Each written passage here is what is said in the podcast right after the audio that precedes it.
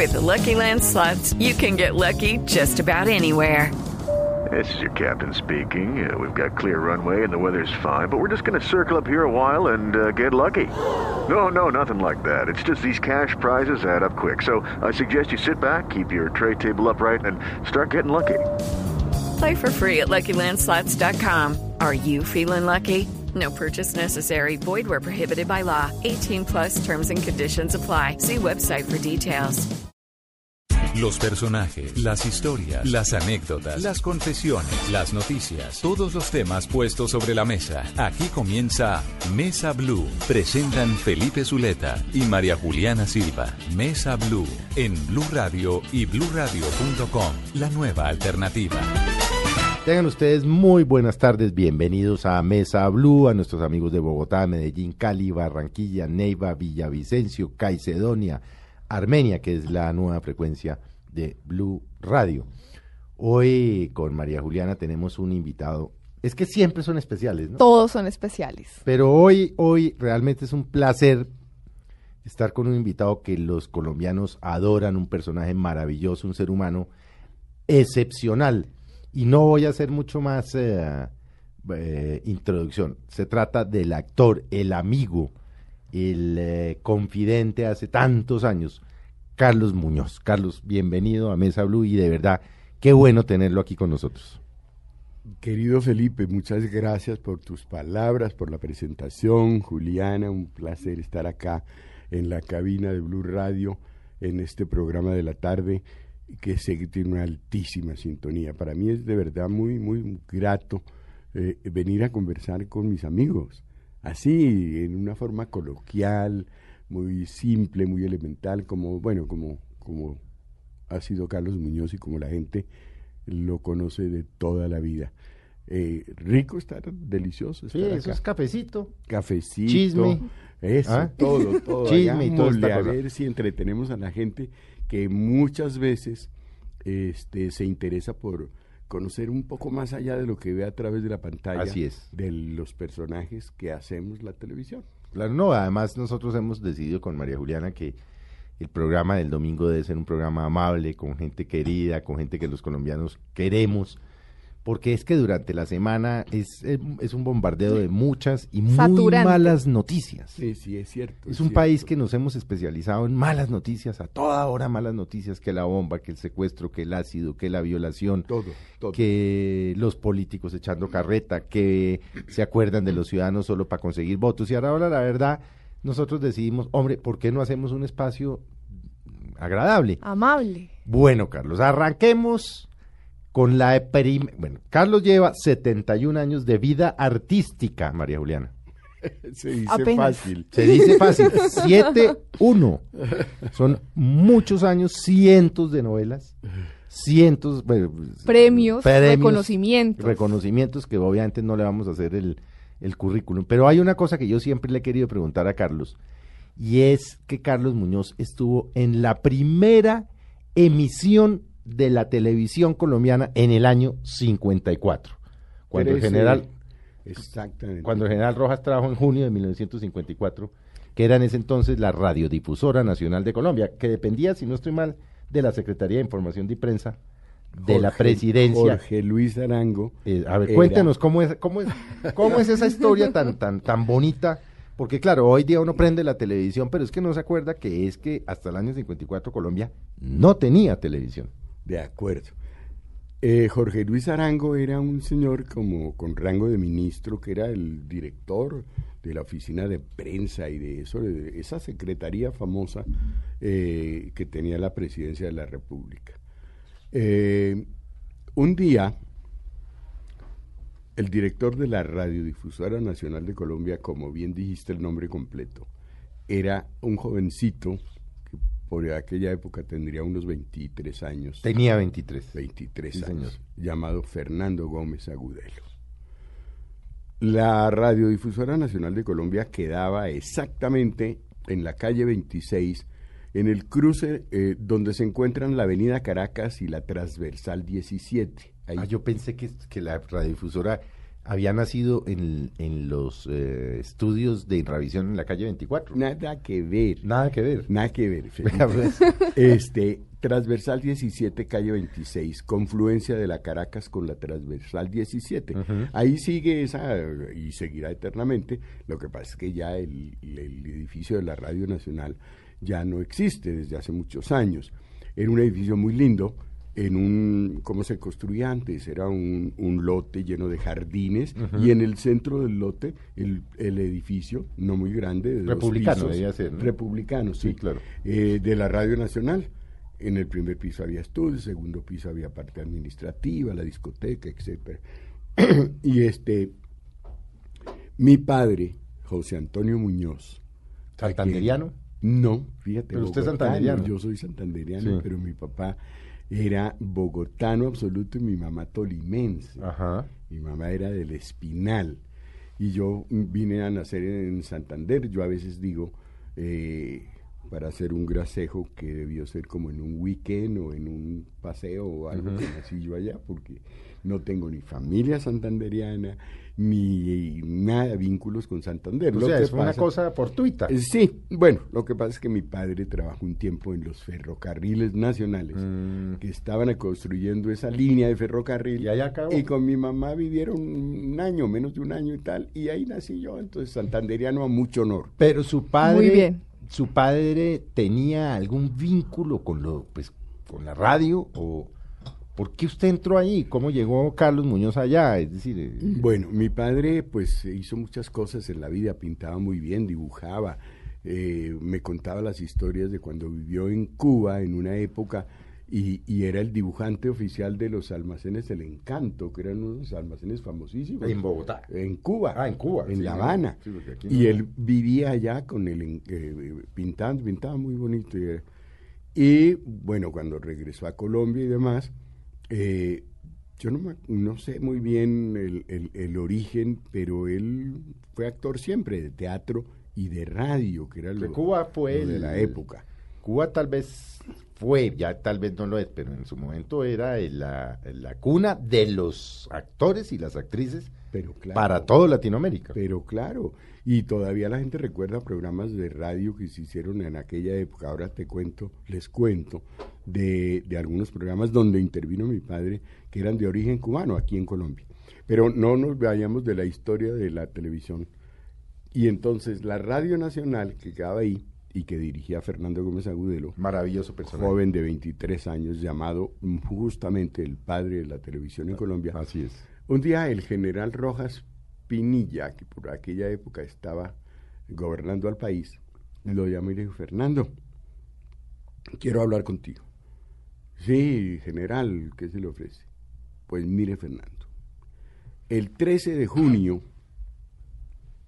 de, del año entrante, creo que le dijo, faltarían unos 7, 8 meses. Sí, recordemos que el general subió a la presidencia el 13 de junio del 53. Exactamente, exactamente. Entonces, al poco tiempo de estar el general gobernando el país, eh, llamó a Fernando, fue cuando sucedió esta, esta charla y le dijo, Fernando, el 13 de junio del, del año entrante, o sea, del 54, cumplo un año de estar en el poder te quiero contar que ese día voy a inaugurar la televisión en Colombia.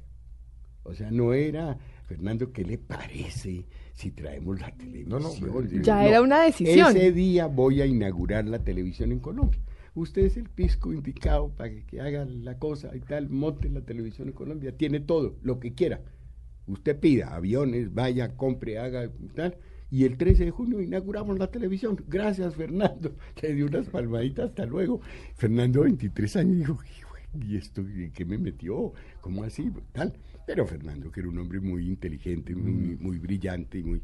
inmediatamente, sí, inmediatamente pues averiguaría cosas y se puso un poco al tanto de la situación y salió para Alemania porque en Alemania en ese momento producían los equipos de televisión, pues que estaban en furor y es unas cámaras Thomson. Grandísimas, parecían locomotoras sí, esas cámaras. Enormes. Con lo que hay hoy en día. Claro. Pues, Entonces Fernando se fue a, Alemania y empezó a comprar equipos con tan buena suerte que estando en Alemania se enteró que en Cuba, en la isla de Cuba, Cuba es recurrente en estas cosas, en la isla, en la pequeña isla de Cuba, en ese momento había tres canales de televisión para una isla tan pequeña Mm. y eran del mismo dueño. El señor se llamaba, era un argentino que se llamaba Goar Mestre. Estamos hablando de Cuba antes de la revolución. Mucho antes. Sí, mucho estamos hablando de. Cuba siete, ocho años antes de la revolución. Goar Mestre era el dueño de la televisión en Cuba, tres canales y tal. Lógicamente, para un lugar tan pequeño, con una población no tan grande, tres canales de televisión era excesivo.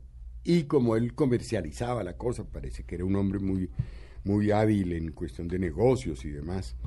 eh, uno de los canales no funcionó, pues le que- quebró, como, como decimos comúnmente, quebró, no resistió la cosa y tal.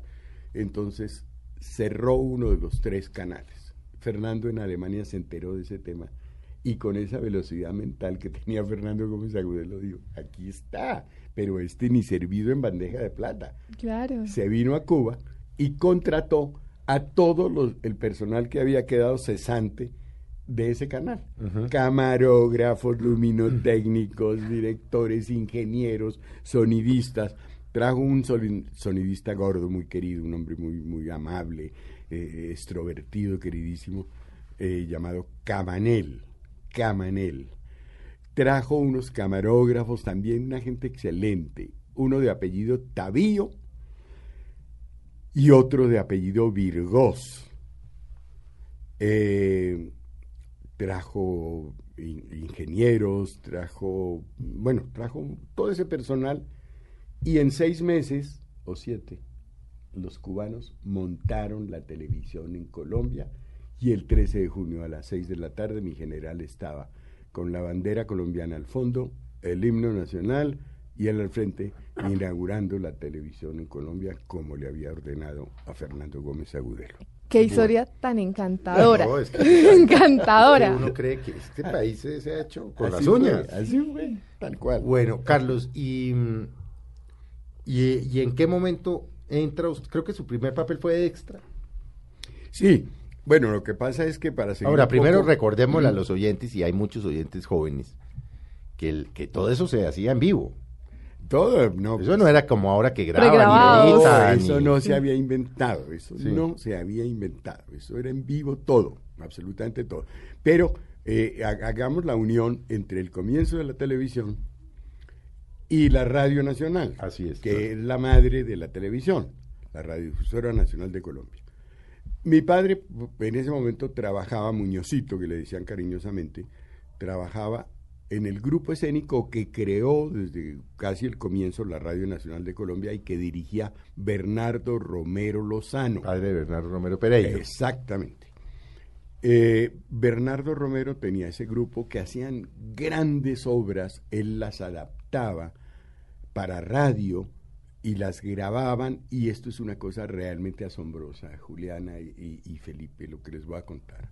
Porque cuando yo me pongo a pensar lo que ocurría hace 60 años, la gente dice, pero entonces, ¿qué? ¿El país se paralizó, se estancó?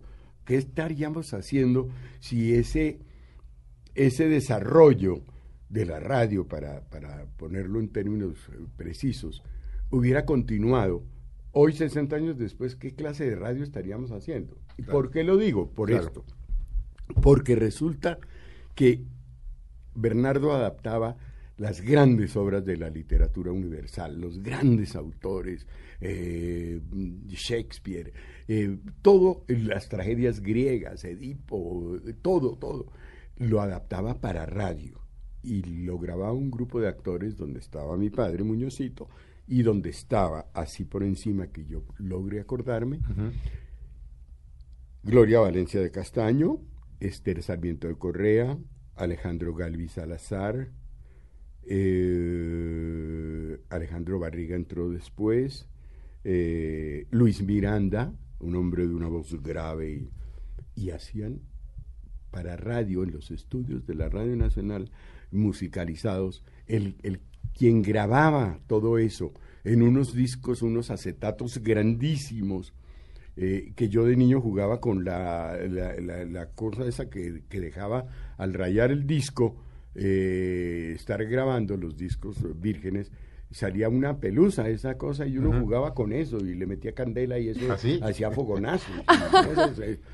Eh, Manuel Medina Mesa grababa esas, esas Después productor durante de- años durante mil años productor de la televisión. de, de la televisión. Manuel. Tendrían tal calidad, tal calidad las grabaciones de la Radio Nacional, de esas grandes obras de la literatura universal, que la BBC de Londres las pasaba para su servicio latinoamericano. Entonces las compraba la Radio Nacional La- y las transmitía y acá. las transmitía la BBC en Qué el maravilla. servicio latinoamericano. Eh, lógicamente, trabajando mi padre ahí con toda esta gente, a la Radio Nacional se le ocurrió crear un grupo escénico infantil y entonces reunió una serie de niños y entre los niños a los nueve años estaba yo, mi papá me llevó Sí.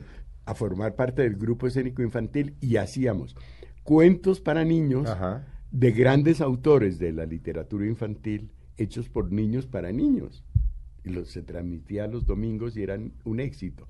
El director, el creador y director de eso, fue un hombre realmente muy importante, un docente, un, un tipo muy estructurado en, en- en medios de la educación, que se llamaba José Agustín Pulido Telles, el profesor Pulido. Pulido Telles. Él era el director. Después vino otro hombre de radio muy importante que se llamó Alejandro, eh, Alejandro Oramas Prado, que después fue locutor en La Voz de América en Estados Unidos, etcétera, etcétera. Y ahí empecé yo a los nueve años haciendo niñitos. ¿Quién, quién, radio. quién que usted se acuerde eran los niños Que estaban ahí que con, hacían con parte de usted. este grupo escénico infantil de la radiodifusora? Ay, qué ternura. estaban eh, Fabio Camero, que es un compañero muy querido, que, que- que- que- una persona que quiero mucho, él fue miembro del grupo escénico infantil. Después entró un hombre que, que llegó a ser director y adaptador y libretista en la televisión. Ya era un poco mayor, no era un niño, que fue Gonzalo Vera Quintana. Estaba, eh,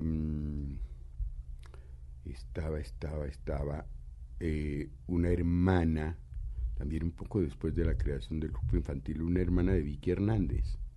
No Vicky, sino No, una Vicky, hermana mayor de Vicky. Una hermana supuesto. mayor de Vicky y después Vicky alcanzó a estar en algunas cosas.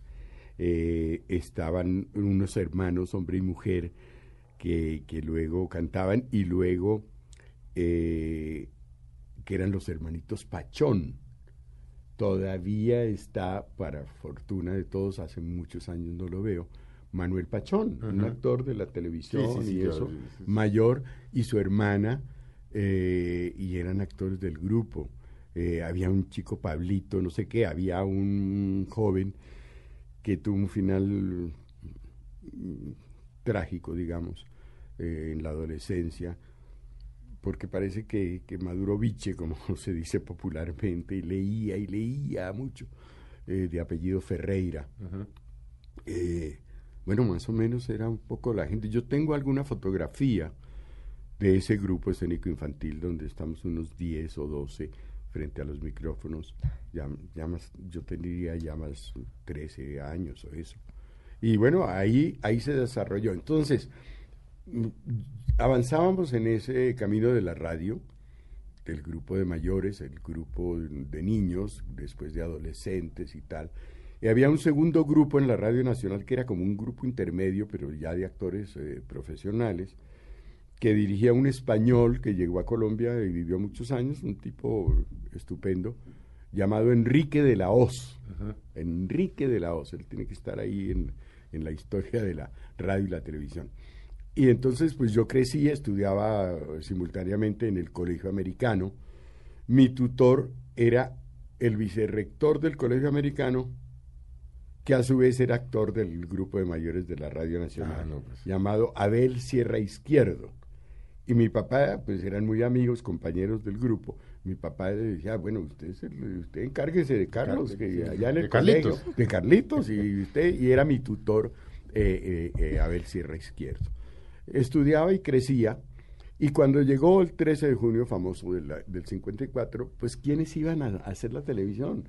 Los que teníamos alguna experiencia en la radio y en el teatro. No, claro. Yo para esa Claro. época ya había hecho varias temporadas en el Teatro de Colón con un entrañable amigo que murió en México hace muchos años llamado Enrique Pontón, Enrique Pontón Rivadeneira. Mm, creamos un grupo que se llamaba Teatro Artistas Unidos. Hicimos unas temporadas en el Teatro Colón, hicimos eh, Castillo en Suecia de François Sagan, hicimos una comedia que se llamaba Cuando el Diablo mete la cola, hicimos una obra que Enrique trajo de Londres eh, y él mismo la tradujo y la, eh, la adaptó para el teatro, que es una cosa realmente revolucionaria, pues no revolucionaria, innovadora total eh, en, en el- la forma de hacer teatro en, en Colombia. La obra se llamaba, pues le pusimos acá, en, eh, la obra se llamaba originalmente The People of Nowhere, como la, como la gente de, De ninguna, parte. Sí. Y aquí en Colombia le pusimos con Enrique gente sin tierra. Y era un campo de concentración. Uy. Era un campo de concentración. Digo innovadora en, el, en, en- en la cotidianidad de lo que se hacía en el teatro en esa época, porque eh, el teatro de Colón, allá el famoso nuestro teatro de Colón en la calle décima, eh, no tenía escenografía, eh, no tenía telón, no tenía nada, era el escenario para la obra, digo, el escenario, los ladrillos del fondo, de los lados, toda esta cuestión. Y la gente llegaba al teatro a comprar las boletas, y se usaba mucho que la gente llegara directamente a comprar Claro, la la taquilla. la taquilla. Eso no había. No, eh, no era que compra en no sé boleta, dónde, no sé qué, sé A domicilio, por Ni ahora ni por ni internet. por internet, nada de eso, ¿no? La gente llegaba y decía, quiero tres boletas, dos boletas, ocho, tal. Y este, no se podía entrar al Teatro de Colón sin corbata. No se podía. Así fuera domingo. En ninguna, en- era como profanar el templo del teatro. Mm. Entonces, había un portero del Teatro Colón, de esos que duró 40 años o 50, yo no sé, hasta que se murió, como portero del teatro, que alquilaba las corbatas. A quien no llevaba corbata y Se quería le tiene. entrar, se le tiene, aquí está su corbata, escoge el color, le mostraba tres o cuatro. Que le y combine. Tal, le pagaba la cosa, al final se quitaba la corbata, el señor a la salida y le... Era el- Era Perfecto, sí, maravilloso. Otro, otro, otro, otro mundo, otra cosa. Sí. Bueno, entonces, para esta obra concreta, Gente sin Tierra, eh, Enrique, que la dirigió, yo era el protagonista y él fue el director, creó el clima de un campo de concentración en todo el teatro. La gente llegaba al lobby del teatro y empezaba a oír por parlantes que estaban puestos por todos lados, en cinco idiomas, los avisos de un campo de concentración. Uy, uy, uy. Tal cual, en alemán, en inglés, en ruso, en francés, en eh, todos los idiomas, los, los avisos repetitivos de un campo de concentración. Y nosotros los actores, habitantes de un campo de concentración, podrán imaginarse cómo estábamos vestidos y cómo éramos de... Estábamos en el lobby del teatro entre la gente. La gente llegaba y era inusual encontrar una gente como desagradable Mm. en el lobby mezclada con gente que iba muy bien, eh, muy elegante para el teatro. Ustedes sin todo. corbata. Y nosotros No, no, pues, los, eh, Claro. Sí. con los Con lo- el uniformes de atuendo, con el atuendo, claro. Atuendos de campo de concentración, pero como sucios, como Raídos, claro. desgreñados, como tal, y la gente nos miraba y nos sacaba el cuerpo y tal, y nosotros deambulábamos por ahí y tal, y eso.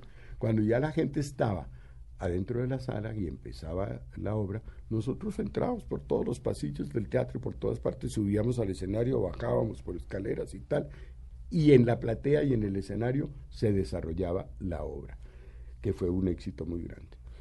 Bueno, eh, esta fue una más de las que hicimos en varias temporadas. Eh, hicimos, sí, varias obras.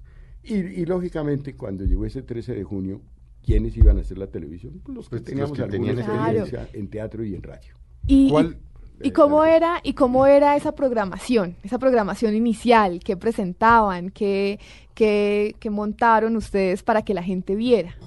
El primer día, ese 13 de junio del 54, yo no actué. ¿Qué pasó después de la locución del general Rojas?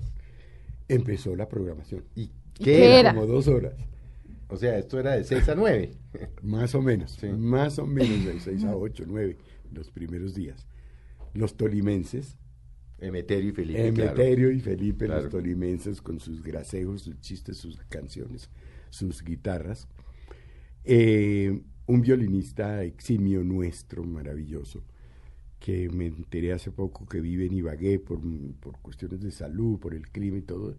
Eh, un concertino, ha sido de la Sinfónica, ha tocado en grandes orquestas y eso, llamado, tú Felipe lo conoces con seguridad, Frank Preuss. Sí, claro. Fue director de la Orquesta Sinfónica Frank Preuss. durante muchos años, sí. Este, mm, entonces eran los tolimenses, Fran Preuss, eh, y se hizo una pequeña comedia, no, no, no, drama, comedia, no sé, que, que protagonizaba Bernardo Romero Pereiro cuando era un niño, era un niñito de ocho años o algo, que la escribió junto con Bernardo Romero, su padre Lozano. llamada El Niño del Pantano. Y se presentó eso. Eh, más o menos esa fue la programación básica. Vamos a hacer eh, un breve corte, María Juliana, Carlos. Ya, como se darán cuenta, no nos va a alcanzar el tiempo para... No, no va a alcanzar. Porque eso nos pasa siempre y es que tenemos personajes El tiempo se como pasa Carlos volando. que, que uno podría tenerlos horas y horas y horas. Pero hacemos un breve corte y ya volvemos con ustedes en Mesa Blue. Ya regresamos con Carlos Muñoz en Mesa Blue.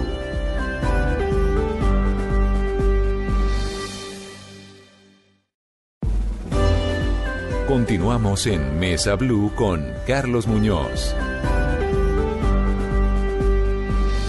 Buenas tardes nuevamente, muchas gracias por seguir con nosotros aquí en Mesa Blue. Seguimos con, con nuestro invitado muy especial en la tarde de hoy domingo, Carlos Muñoz, y estamos hablando de una cantidad de historias pues encantadoras, del inicio de la televisión en Colombia, la primer- las primeras programaciones, eh, los- las primeras comedias, quiénes estuvieron detrás, cómo fueron esos preparativos, y pues vamos a seguir, Felipe, hablando con Carlos sobre su vida sobre algunas producciones que, que, que, que hizo, en las que participó, como La tía Julia y el escribidor, por Ay, ejemplo, Tía Julia. Eso es una maravilla, ¿no?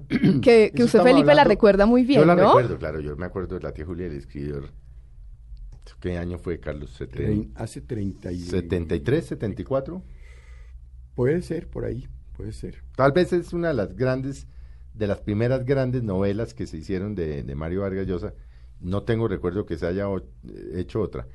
Cuéntenos de la tía Julia del escritor, su papel. A ver, eh, Felipe, esa fue una época muy linda de la televisión, donde ah, a Bernardo Romero Pereiro, a David Stivel, que fue un director argentino muy importante que vivió en Colombia y murió acá, casado con María Cecilia Botero y eso, y Fernando Gómez Agudelo en RTI, se les ocurrió llevar a la pantalla obras de grandes autores latinoamericanos en formato de telenovela, En que es lo formato insólito. que era insólito, sí. Insólito, porque bueno, presentar las obras eh, en adaptación especial y tal, perfecto.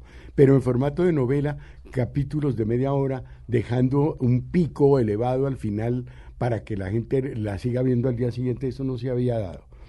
Y, y yo no sé por qué no se volvió a hacer, porque además la gente lo consumía como una cosa maravillosa.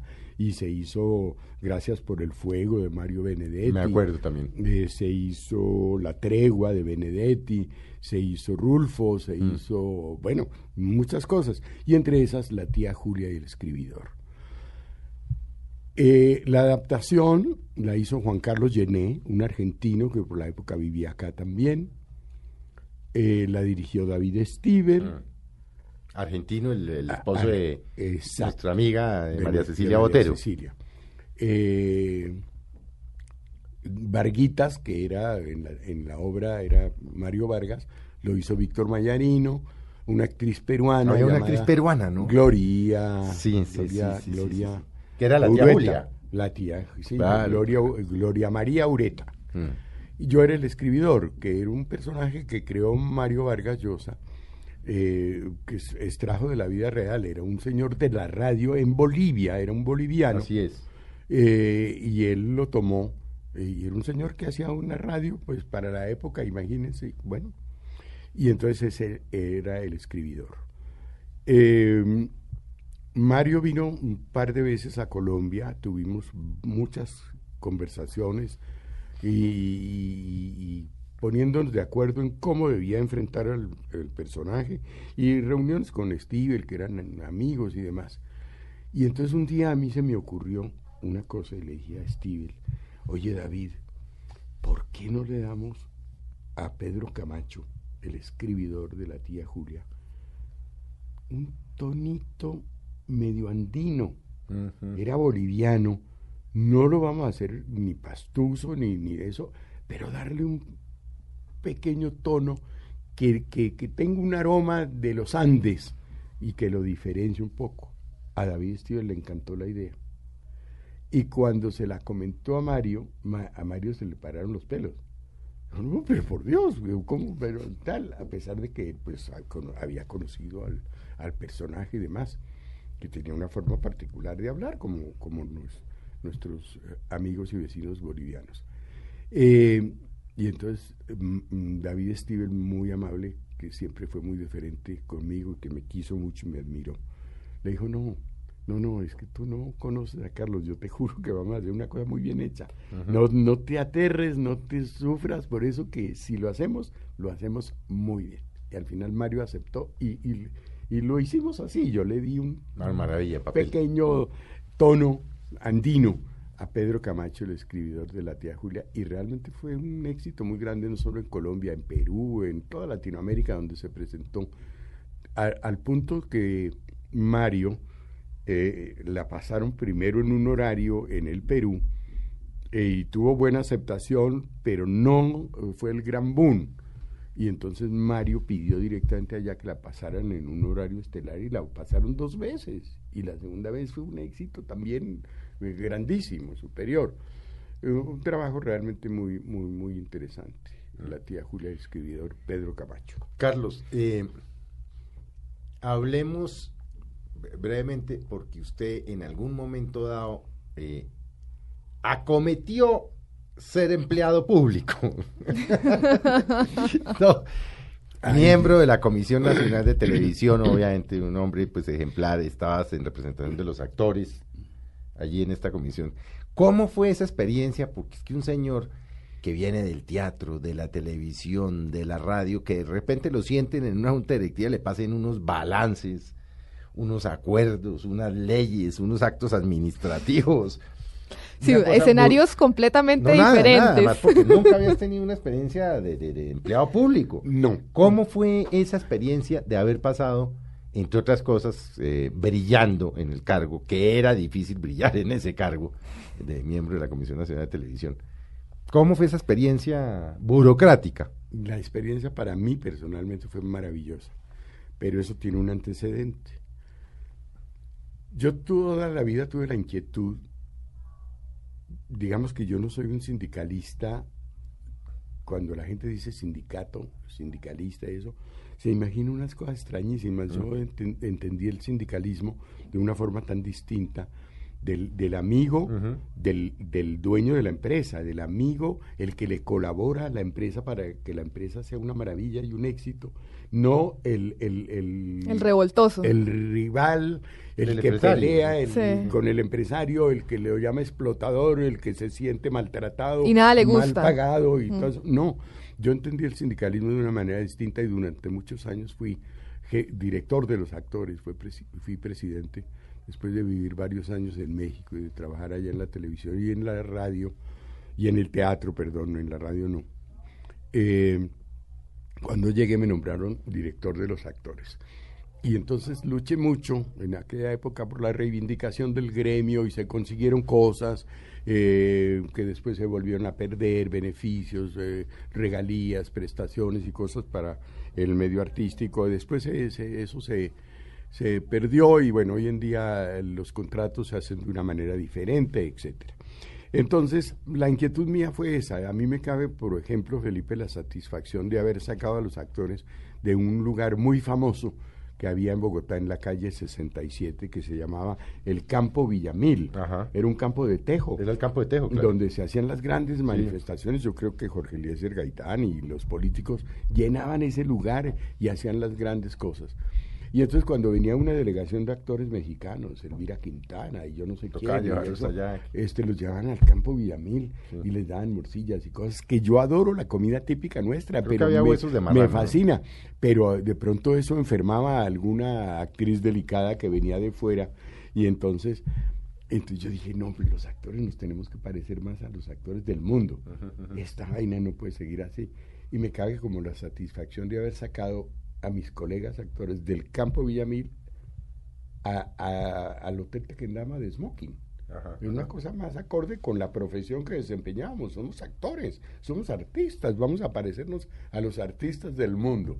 Luché mucho y trabajé mucho con ese tema del sindicalismo por la creación de, la, de una verdadera industria del cine. Eché discursos en el Congreso, hice cosas luchando una ley de protección al cine, de fomento a la industria, etcétera.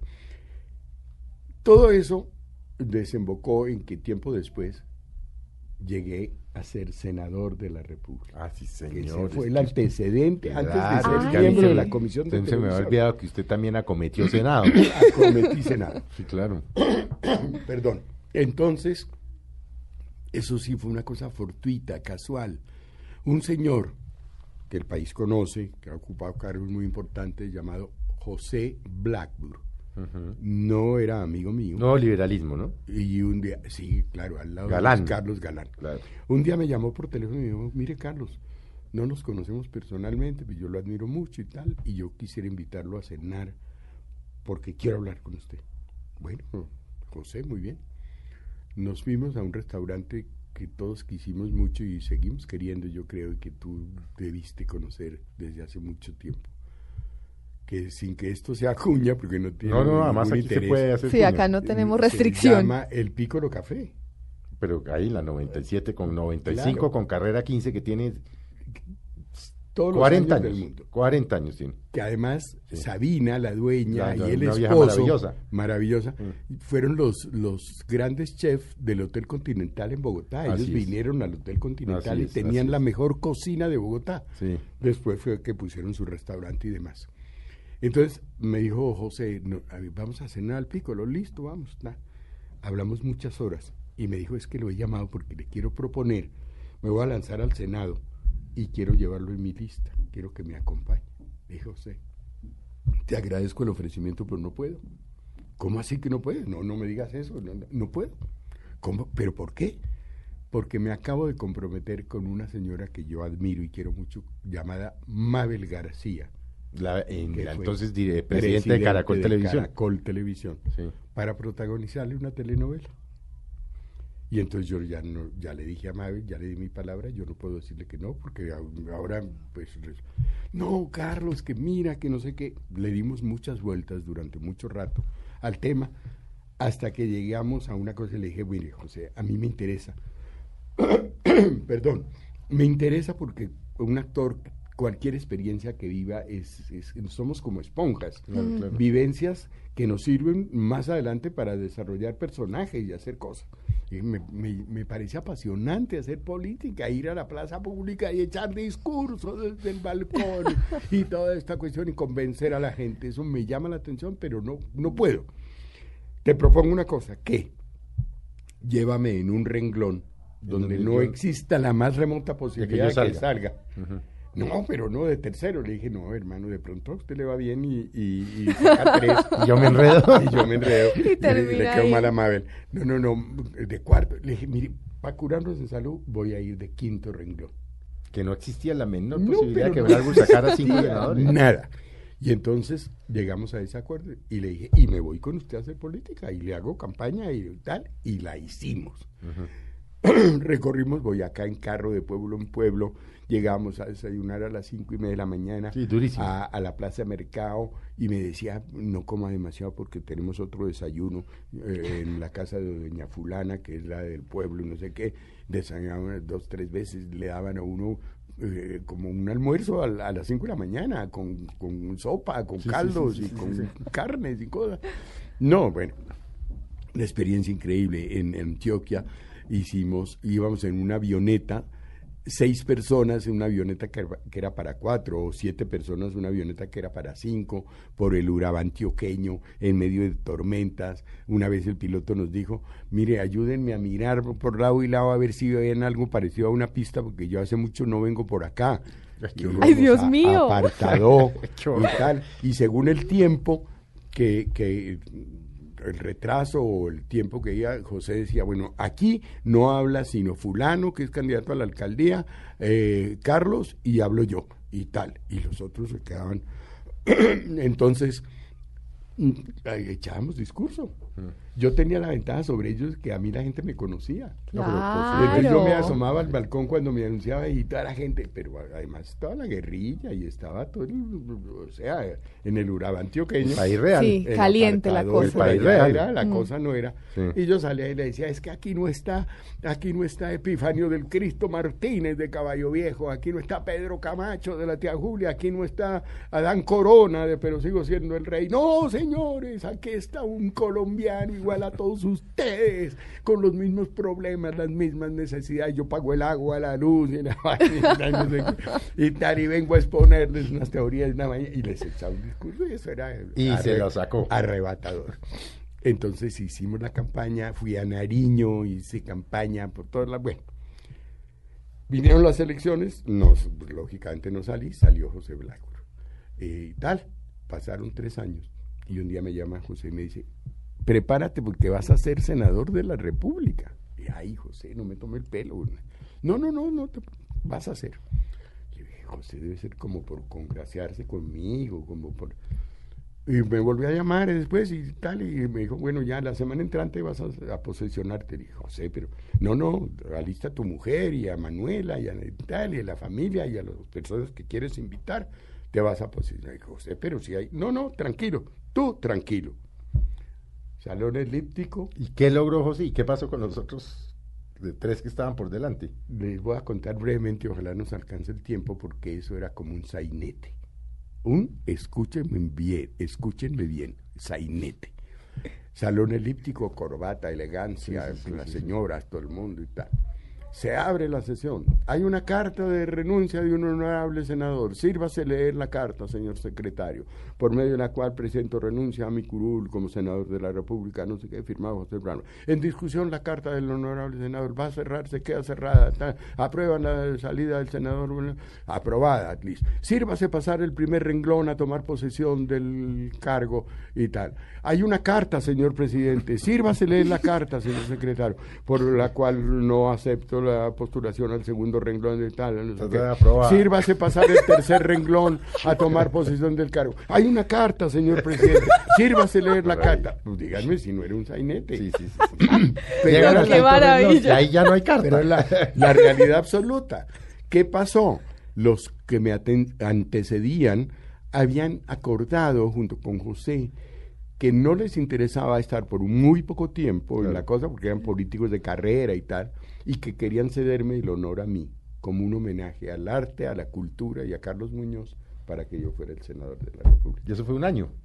Un poco menos de un año. Sirva será la, el último año del gobierno del doctor Gaviria. Sí. Este, y entonces Sirva se pasa al quinto renglón y ya pasa Carlos Muñoz. Sí, sí, sí. Y se posiciona. Juro, me posiciono senador de la República. Ah, carajo. me acuerdo, me acuerdo mucho que ese día fue memorable. La primera persona después de que me posesioné que pidió la palabra fue Regina Once. Mamá Regina. Mamá Regina. Y digo, por fin llega al Senado de la República un hombre honesto y no sé qué. Y se echó un discurso que yo quedamos paralizados todos. Un hombre recto, un hombre que admiramos, un hombre talentoso. Y me echó un discurso insólito. Y bueno, senador de la República. Oficina, curul, escudo, maletín. Carro, vaina, mm, todo. Toda la cosa. Carro no llegué a tener. No, porque es que en esa época. No, no, porque pues, se debieron quedar los otros con el carro. sí, no me lo alcanzaron a entregar. y entonces, pues fue muy poco lo que pude hacer, no había forma. Presenté un proyecto muy interesante. Mm, pues ayudado por mucha gente importante en ese momento el doctor Samper y un poco de gente, que era un proyecto que yo sigo pensando que, que era, bueno, hoy en día la estructura es distinta, pero hubiera sido muy valioso en ese momento, que era transformar el servicio militar obligatorio por servicio social obligatorio. Que era una cosa, y yo fui y le hice campaña a ese proyecto en los colegios, en las universidades y en muchas cosas. Eh, diciendo, no es justo que una madre que manda, que le llevan su hijo a, a pelear, lo manden a tal y se lo devuelvan en una bandera doblada con una medalla, y este es su hijo. Y llore, señora, porque ¿qué le vamos a hacer? Le mataron a su hijo.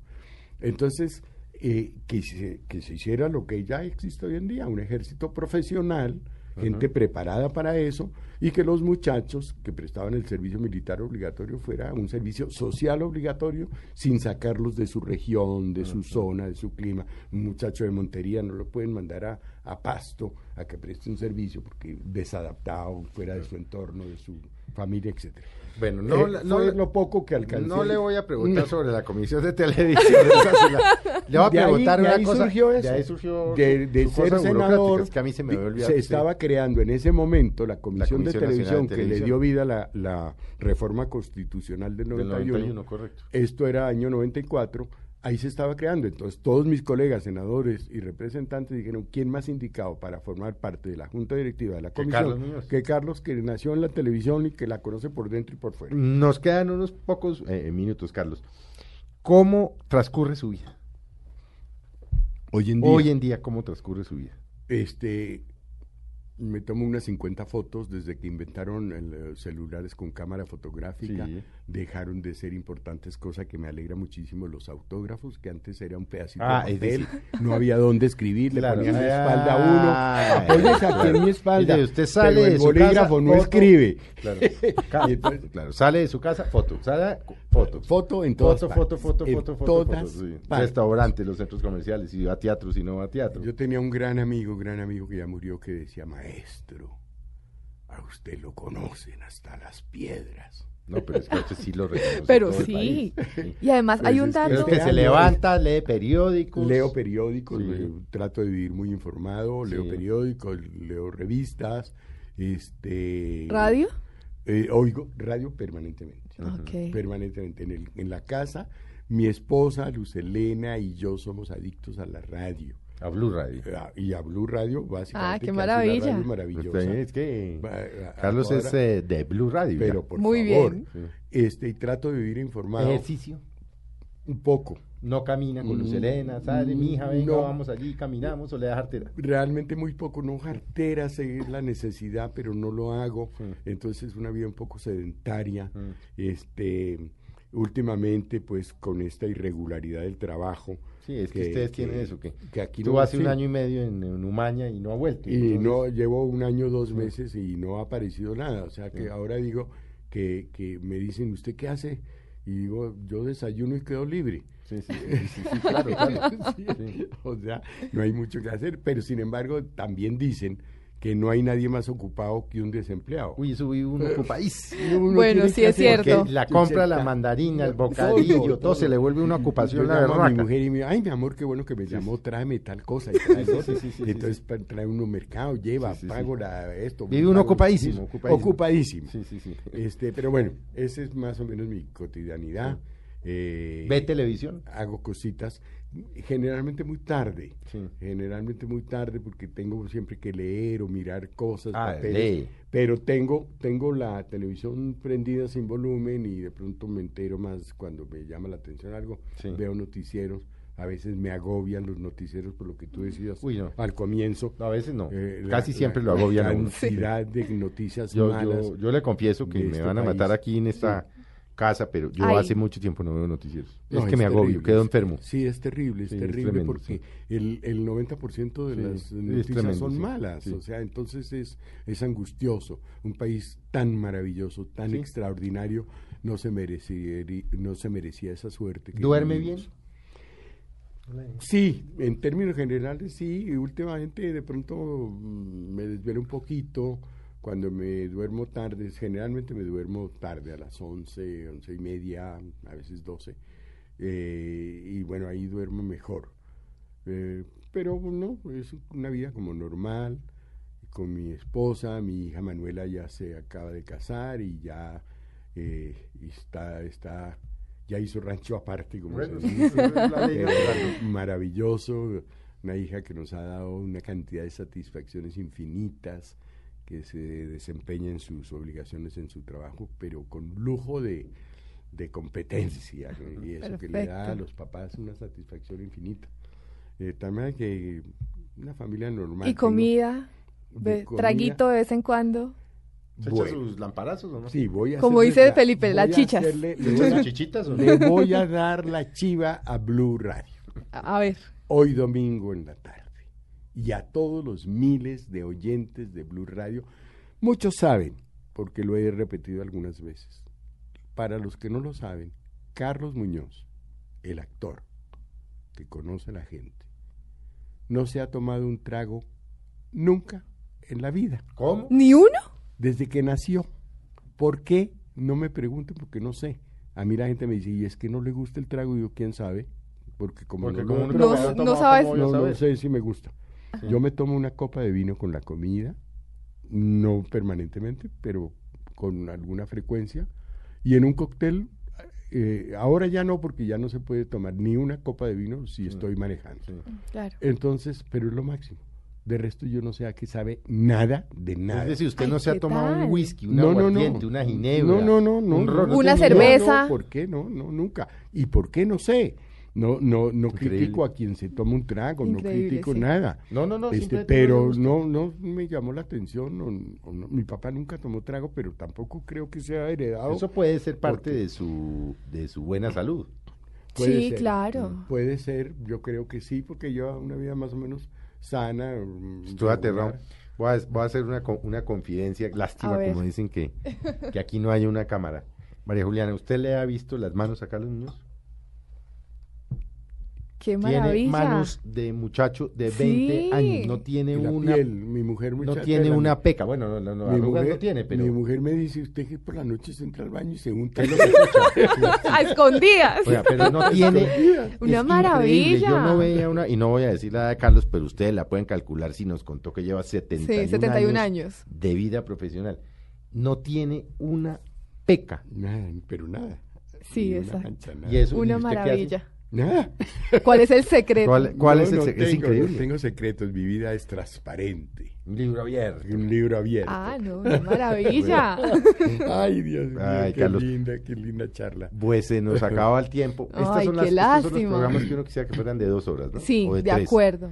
Pero bueno, Carlos, de verdad, maravilloso tenerlo aquí. No, sí, Un encanto. Estábamos que lo perseguíamos Sí. desde noviembre, Sí. pero Y vino- lo vino- logramos, lo Vino logramos. Navidad Sí. y el matrimonio de Manuela y tal, pero bueno, finalmente Tengo- logramos tenerlo. Y esta es su casa, ¿no? Yo sé, Carlos. Felipe y Juliana, muchas gracias. Tengo, ¿sabe a qué se debe también un poco mi, mi estado de salud y todo lo demás? A la familia que tengo. Felicidad. A la familia que tengo. Una magnífica esposa, su china. tranquilidad. Sí, es que- Mi esposa, que es una maravilla, llevamos 31 años de casados. Imagínese. Tenemos un hogar hermoso, una hija que es Manuela, exitosísima, seria, cumplida, maravillosa. Este, y tengo, no, es que mi familia es más grande. Tengo dos hijastros del primer matrimonio de mi esposa, También maravilloso. Juan Diego y Valentina, quienes adoro con el alma, ya están grandes. Pero los adoro como quiero a Manuela, son hijos míos, y tal cual. Vivo pendiente de ellos a toda hora. Y Valentina además tiene dos hijos Que son sus nietos. que son mis nietos. Sí. Ah, Yo digo que si estos son mis. Claro, no, pues si, cómo la no. familia. si Valentina y Juan Diego son mis hijastros, Juan Camilo y Sebastián Son son, sus mis nietos. nietastros. Nietra, sí, sí, sí. nietastros. Pues Carlos, muchas gracias por haber estado con nosotros, de verdad, qué maravilla tenerlo. muy el amigo, bonito, el muy bonito el este colombiano espacio. ejemplar eh, y el ciudadano a seguir. Y bueno, María Juliana, nos vamos. Felipe, A gracias. todos ustedes les agradecemos. Carlos, muchas gracias nuevamente. No, Felipe, un placer grande a ti y a Juliana el haberme permitido estar con los miles de oyentes de este programa en la tarde del domingo.